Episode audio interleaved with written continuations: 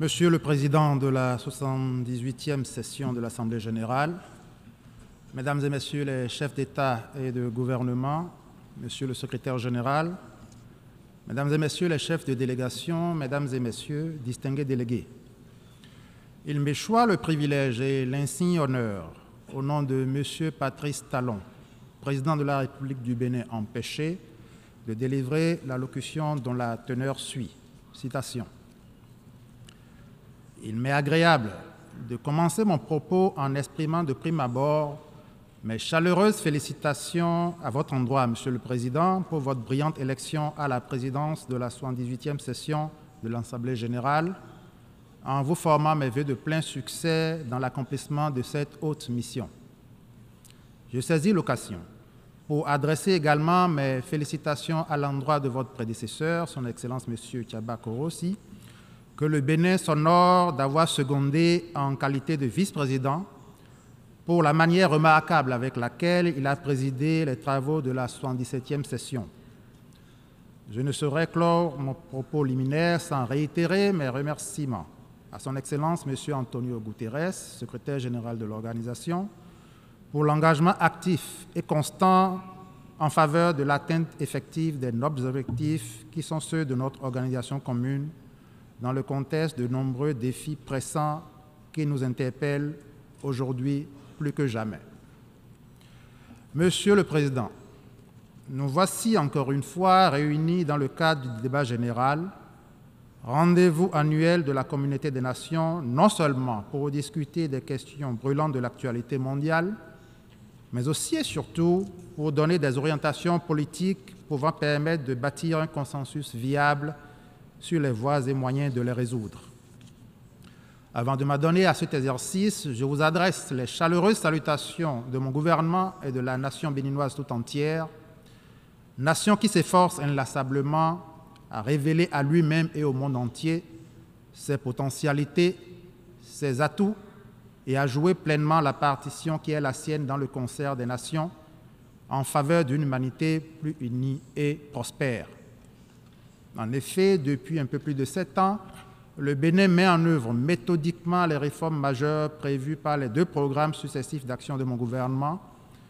qui sont arrimés aux EDD. Les efforts déployés nous ont permis de passer d'un taux de croissance de 4% en 2016 à 7,6% en 2019 et depuis 2020 d'intégrer la catégorie des pays à revenus intermédiaires. Ces résultats renforcent notre, conviction que le sous-développement n'est pas une fatalité. Pour s'assurer que la croissance économique c'est effectivement la cause du développement social, mon gouvernement a mis en place une série de mesures visant à éliminer la pauvreté et à renforcer le capital humain. Inlassablement, nous poursuivons l'amélioration des conditions de vie de nos populations à la à travers la réalisation d'actions phares en matière d'urbanisation et d'assainissement urbain, d'accès à l'énergie et à l'eau potable d'une part, ainsi qu'à l'éducation et aux soins de santé d'autre part. Tout ceci se passe dans un environnement politique apaisé, avec l'organisation réussie en janvier de cette année d'élections législatives libres et transparentes qui ont renforcé la pluralité dans le paysage politique national. Malgré ces nombreuses réalisations, nous demeurons conscients que de nombreux défis économiques persistent, que bien d'enjeux sociaux demeurent à atteindre et que des risques perdus en matière de sécurité au regard de l'environnement sous-régional. Monsieur le Président, situé en Afrique de l'Ouest, le Bénin est confronté à une série de défis et de dynamiques complexes touchant notamment divers aspects au nombre desquels la sécurité et la stabilité politique. En effet, il n'est un secret pour personne que sur le plan politique, la sous-région ouest africaine est aux prises avec des instabilités et des problèmes de gouvernance. Par ailleurs, la menace sécuritaire s'est intensifiée dans plusieurs pays du fait de l'action conjuguée du terrorisme, de l'extrémisme violent et de la piraterie. La résolution de ces problèmes exige une coopération sous-régionale et internationale ainsi qu'un engagement continu en faveur du développement durable et de la démocratie. pays épris de paix, le Bénin reste attaché aux idéaux qui ont présidé à la création de la communauté économique des États de l'Afrique de l'Ouest, CEDEAO, à l'échelle sous-régionale, et de l'Organisation des Nations Unies à l'échelle globale, et ne manquera pas d'apporter sa contribution à la, à résolution des dix problèmes qui requièrent des réponses internationales coordonnées ainsi qu'une coopération renforcée à l'échelle planétaire. Monsieur le Président, Excellences, Mesdames et Messieurs, le thème qui nous réunit cette année, à savoir rétablir la confiance et raviver la solidarité,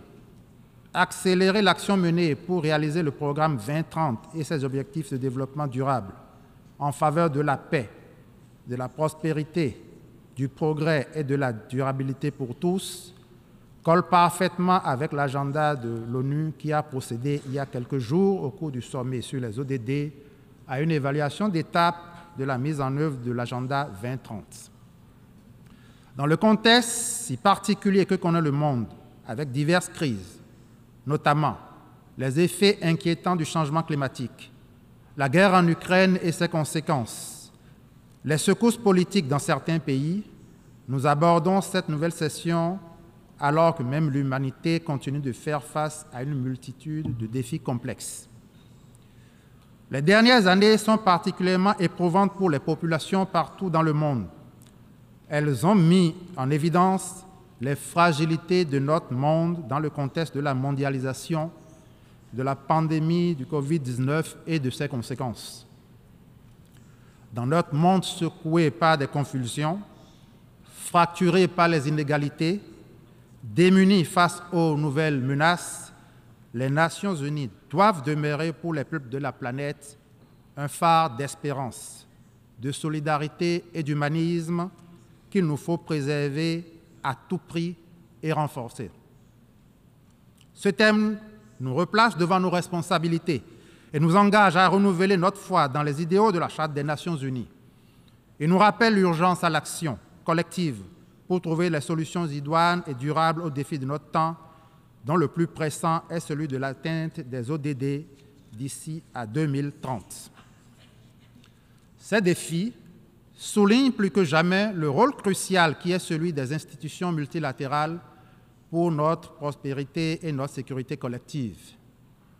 Le Bénin soutient, en conséquence, toutes les initiatives qui contribueront au renforcement et à une refondation ambitieuse de la gouvernance mondiale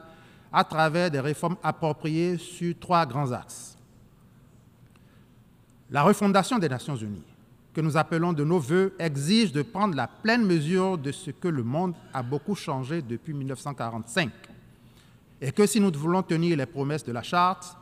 la gouvernance de l'ONU doit être réformée en vue d'adapter l'organisation aux défis de notre temps. C'est l'occasion pour ma délégation de renouveler son appui politique à l'agenda de réforme proposé et lancé par le secrétaire général par rapport aux trois piliers que sont la paix et la sécurité, le développement et les droits de l'homme. Par ailleurs, L'acuité des crises qui secouent le monde et les mutations géopolitiques intervenues depuis 1945 requièrent un rééquilibrage des rapports de force aux Nations Unies, notamment au Conseil de sécurité. À cet égard, le Bénin plaide en faveur d'une réforme effective et immédiate, visant à rendre cet organe plus représentatif et efficace, notamment par le biais d'une augmentation du nombre de ses représentants qu'il soit permanent ou non permanent, conformément à la politique africaine telle qu'exprimée par le consensus d'El et la déclaration de Sirte. Cette refondation doit aussi s'opérer au niveau du système commercial multilatéral, avec des règles commerciales plus équitables,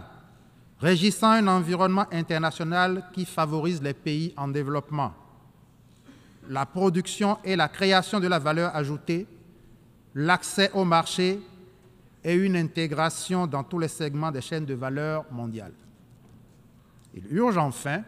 une refondation de l'architecture financière mondiale dans le contexte actuel que d'aucuns qualifient de grande fracture financière où le système financier mondial peine à juguler efficacement les impacts des crises mondiales sur les pays du Sud et à favoriser de façon significative le financement du développement durable. À mi-chemin de l'échéance du programme de développement durable à l'horizon 2030, et si nous voulons accroître nos chances d'atteindre les objectifs que nous nous sommes fixés, il s'avère impératif de garantir un environnement permettant un meilleur accès à des financements structurants et durables. Cet impératif appelle une approche